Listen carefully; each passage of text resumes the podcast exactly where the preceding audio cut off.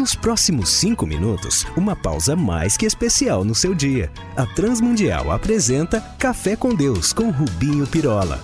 Dia desses fiz um cartoon sobre alguém que afirmava querer mudar o planeta, a sociedade e acabar com a fome, a miséria, as desigualdades, mas que sequer arrumava o próprio quarto ou ajudava a mãe a lavar a louça. Acertei? Esse alguém era eu.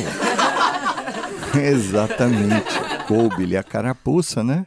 Mas é isso. Não sabemos como podemos ser úteis no trabalho, na relação com os familiares ou em outras situações do nosso dia a dia. Acontece que, como cristãos, devemos nos lembrar que fomos já chamados para sermos sal e luz para esse mundo, especialmente em situações desafiadoras. E assim, sermos instrumentos de Deus, buscando para que a nossa vida seja uma bênção para as pessoas, como Cristo fez, comprometendo-se com o outro e fortalecendo, consolando, socorrendo e amando ao próximo, fazendo diferença mesmo. E então, nada melhor do que o pior. O quê?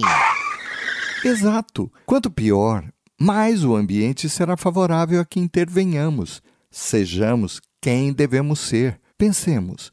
A luz de uma vela brilha mais num dia de sol ou no meio da escuridão? Depende se ela estiver acesa, uai.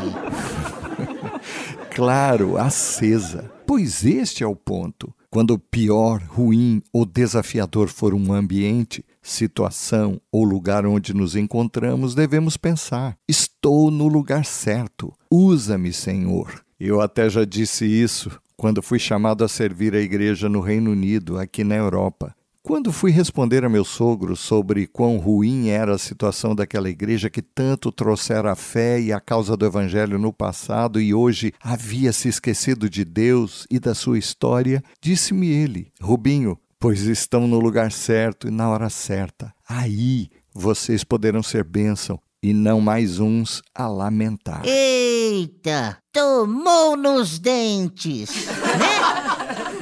Pois é, Jesus certa vez afirmou: Foi para isso e para essa hora que vim, como resposta à sua alma que estava angustiada diante da visão do seu martírio, lá em João 12, 27. Quando ele nos chamou, deixou claro sobre brilharmos, não escondidos, mas à vista, em meio à escuridão, para que iluminemos toda a casa ou o lugar onde estamos mas há umas dicas para que sejamos úteis para a glória ou para manifestarmos a bondade de Deus. Conta aí que já estou com a caneta e o papel para anotar tudinho.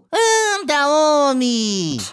Estejamos preparados, cheios da palavra de Deus, em constante comunhão com o Pai na meditação e oração diárias. Lembremos-nos que a palavra é a espada do Espírito, é ela que nos defende, como também destrói ideias e soluções erradas vindas da nossa própria conveniência, onde não há sabedoria. Depois, Estejamos atentos para a voz do Espírito Santo que nos dirige sempre, que a Ele nos submetamos. Outra dica é que procuremos os nossos dons, que são instrumentos dados por Deus para o exercício da nossa atuação ou serviço cristão e nos exercitando neles. Há uma lista enorme nas Escrituras, então busquemos com zelo, mas estejamos abertos e dispostos a agir mesmo nas primeiras coisas, as pequenas, as que estão perto de nós, ao invés de querer, como dissemos, salvar o mundo sem querer arrumar o quarto, certo?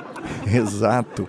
Isso significa que devemos atentar para a necessidade do nosso próximo, a começar do mais próximo, e dele cuidarmos como gostávamos que nos fizessem, mesmo à custa do nosso sacrifício. Será que estamos prontos? Então paremos de reclamar quando as coisas não correrem bem e digamos a nós, e principalmente a Deus: opa, chegou a hora, eis-me aqui, papai usa-me a mim. Chá comigo, Deus. Tô dentro. Vamos falar com ele. Pai amado, obrigado por fazeres de nós instrumentos teus para a transformação de situações que nos fariam reclamões ou dos que lamentam. Afinal, é para isso que ainda nos mantens cá. Por Jesus pedimos-te. Amém.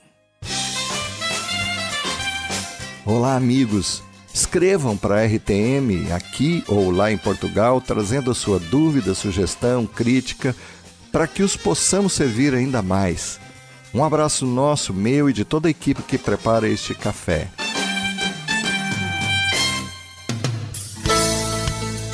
Se você gostou desse programa ou tem alguma dúvida, escreva para café com Deus sem acento arroba transmundial.org.br